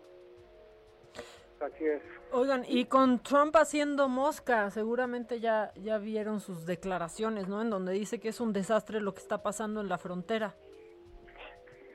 sí es un desastre lo que está pasando en la frontera, pero no es culpa de Biden. Lo dejó él y aparte ya estaba también desde antes.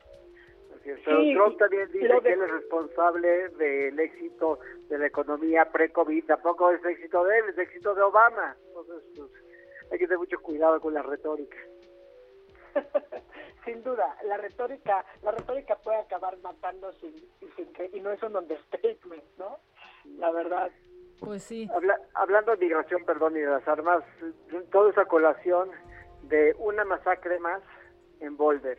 Entonces, les digo nada más para ver en Big Picture, muertos en Boulder, muertos en Centroamérica, ni crisis humanitaria en la frontera, todo esto sería sumamente evitable con una política de venta de armas sensata en Estados Unidos. No hay una razón lógica por la cual en México las armas sean ilegales y las drogas sean ilegales y en Estados Unidos las armas sean legales y las drogas sean ilegales. Que sería lo que se espera en esta administración, ¿no? ¿A qué te refieres? Que, se haga, o sea, no, que se regule, no, no, no, bueno, que se regule ya de una vez y por todas, ¿no? Sería lo mejor que nos podría pasar. Sí, regular, es, regular y como dices, no penalizar, pero pues ese también es otra gran agenda pendiente. Pues sí. No, mira, la verdad es que doble mérito para Ilan Clau, porque a pesar de esto, es entusiasta. Efectivamente. o sea, tienes toda la razón. El mérito... con esa frase de Maca nos debemos quedar, ¿no? A pesar de todo esto, es entusiasmo. O sea, el mérito es para ti, Ilan. Gracias. Puede ser que el entusiasmo es lo que me ha rescatado. El entusiasmo y la falta de autocrítica. Si yo tuviera buena autocrítica, no estaría casado con una mujer tan hermosa, eso me queda claro. Besos para Gina, que la amo. que seguro nos está escuchando Gina, le mandamos besos, todos. Este, pues sí, la verdad, mira, y no te desmentimos ni Claudia ni yo, entonces, ahí está la respuesta. Exacto. Oigan, pues les mando un abrazo, espero verlos pronto por lo mientras tanto pues, nos escuchamos el próximo martes y te escuchamos a ti en tu nuevo podcast y a Claudia si no se pone moños. No, se pondrá moños. Muy Vamos bien. a hablar con ella. Ya está, por favor. Habla con ella, los quiero. Besotes. Abrazo. Que estén muy bien. Oigan, se nos está acabando ya casi esta emisión de Me lo dijo Adela, pero la puse en mi Twitter, pero quiero este hablar de esta portada del Heraldo de México el día de hoy, eh, que me da mucho gusto que ya muchos colegas le están poniendo en Twitter de otros medios y nos están retomando, pero es que se aventaron un portadón hoy de un año después y ponen algunas cifras y, y datos, la verdad es que muy fuertes y muy tristes, entre ellos 2.197.160 contagios oficiales, 300 mil trabajadores de salud atienden COVID, 9 millones 100 mil 720 dosis de vacunas se han recibido, 14 servidores de primer nivel federal enfermaron, 192 funcionarios fallecieron, 232 mil 876 planteles escolares han sido cerrados, 198 mil 348 escuelas son públicas. 34.528 colegios son privados. Son unos datos bien, bien fuertes. 25 millones de alumnos sin clases. 2.8 millones abandonaron la escuela. 40.797 médicos entraron de refuerzo. Cada dato es más impresionante que el otro. 42.026 niños sin conocer su salón de clases de entre 5 y 6 años de primero de primaria. Así, así estos datos. Eh, 22.1 millones de casos de COVID registrados en América Latina. 2.470 defunciones de personal de salud registra nuestro país. 15 eventos deportivos de alto nivel se vieron afectados en México. 1.240 millones dejó de percibir la industria de los conciertos. 53.7% se vio reducido el aporte del deporte al PIB. La verdad es que está muy impresionante eh, este corte de caja que hace el Heraldo de México y que lo trae en su portada un año después. 123 millones 622 mil 286 casos en el mundo. 27% de víctimas son de Latinoamérica.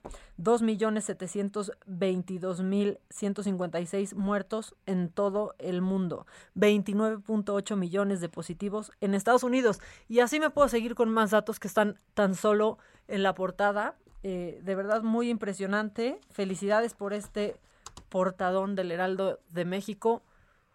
Pues un año después este corte de caja que ojalá le pongan atención y cierran con 365 días en casa. ¿Cómo no vamos a tener tedio? ¿Cómo no vamos a estar con estos datos hasta la tablita de los merengues? Diría mi abuela. Bueno, no sé si mi abuela algún día dijo así, pero me imagino que así diría mi abuela si estuviera si estuviera viva. Bueno, pues con esos datos, bueno, los voy a dejar con una buena noticia porque, o sea, después de esto, este, el príncipe Harry, no tengan pendiente, ya tiene trabajo. Tiene su primer trabajo oficial, va a trabajar en Silicon Valley en una startup que se especializa, eh, entre otras cosas, en salud mental y eso es lo que va a hacer como director de impacto de Better Up y se espera pues que ayude con las decisiones en cuanto a las estrategias de productos, colaboraciones benéficas y asesores sobre temas relacionados a la salud mental. Esta última cuestión fue uno de los ejes de la entrevista, ya lo saben ustedes muy bien que hizo con Oprah. Eh, pues así, así las cosas. Ya tiene chamba Harry para que no se vayan preocupados y dejarlos con buenas noticias. Esto es Me lo dijo Adela. Nos escuchamos mañana en punto de las 10 de la mañana y hasta las 12 del día. Mientras tanto, quédense en sintonía eh, desde ahorita y hasta mañana en el Heraldo Radio. Esto fue Me lo dijo Adela con Adela Micha por Heraldo Radio.